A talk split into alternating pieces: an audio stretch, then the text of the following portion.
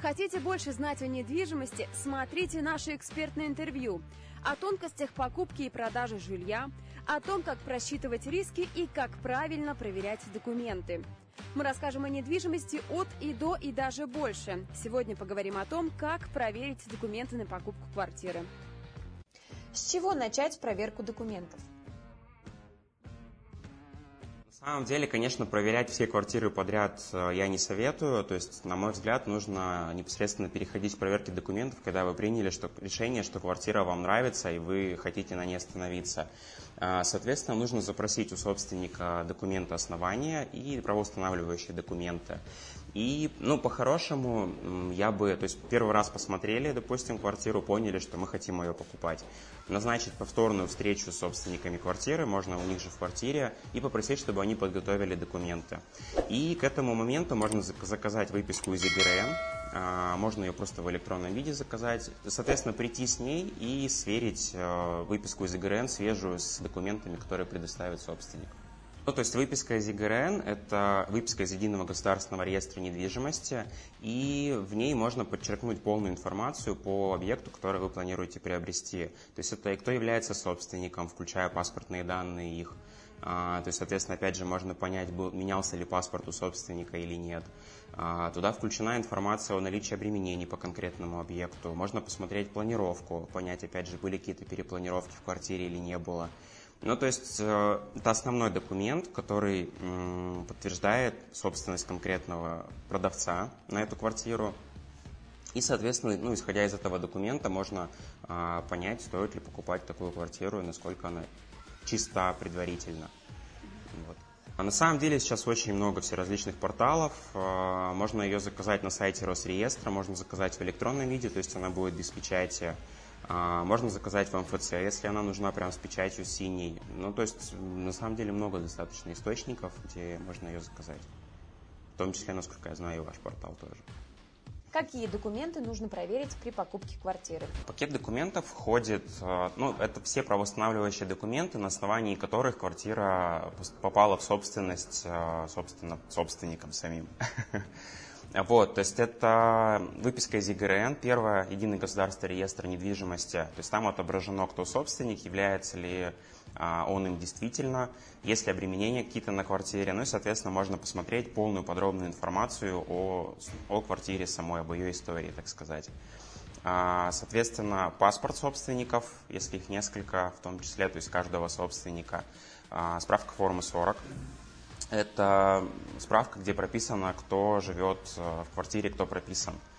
А, справка об отсутствии задолженности по коммунальным услугам и капремонту. Ну, то есть, на самом деле, вот справки эти все, они, как правило, предоставляются непосредственно на саму сделку, но, тем не менее, их э, стоит посмотреть непосредственно перед тем, как покупать квартиру, того, чтобы не было каких-либо подвохов. Ну и также получается это правоустанавливающие документы, документы основания. Это может быть договор купли-продажи, то есть когда квартира просто покупалась а, у другого собственника. Это может быть а, договор долевого участия, когда квартира покупалась в а, долевку, ну то есть на этапе строительства у застройщика какого-либо. Это может быть также договор уступки, то есть это когда собственник покупает квартиру строящуюся, но, допустим, у физлица. То есть физлицо купило у застройщика, и у него перекупает другое физлицо. Ну, то есть это могут быть различные договоры, договоры паевых взносов и так далее. В принципе, это по сути, по сути полный пакет документов, которые необходимо проверить при покупке квартиры. Бывают сделки, когда участвуют детки маленькие, когда родители используют материнский капитал, то есть в таком случае есть тоже два варианта. Первый – это согласовывается сделка с опекой в любом случае, и, соответственно, наделяются дети долями, а, ну, согласно там, сумме материнского капитала. А, и получается второй вариант еще возможен, когда, допустим, изначально родители не наделяют детей долями, то есть можно а, сделать нотариальное обязательство, опять же, и когда ну, там в течение полугода у родителей будет возможность наделить детей долями в этой квартире когда, допустим, покупают собственность э, супруги, а, то, как правило, нужно предоставлять свидетельство о браке. Ну, то есть для того, чтобы подтвердить э, связь между людьми. А, если, допустим, супруги находятся в браке, но оформляют на одного из супругов, то тогда в таком случае требуется нотариальное согласие той стороны, которая не участвует в сделке. На что нужно обращать внимание в первую очередь? Ну, в первую очередь, конечно, нужно обращать внимание на правильное заполнение документов, убедиться, что это действительно оригиналы, убедиться, что перед вами сидит собственник квартиры и, собственно, сверить их с актуальной выпиской, свежую, которую вы заказали самостоятельно, там, либо при помощи специалиста по недвижимости, который вас сопровождает. Нужно смотреть, э, наделялись ли дети долями. То есть, потому что если, допустим, квартира, которую вы покупаете, в ней участвовали в собственности дети, то в таком случае эти сделки согласовываются с опекой.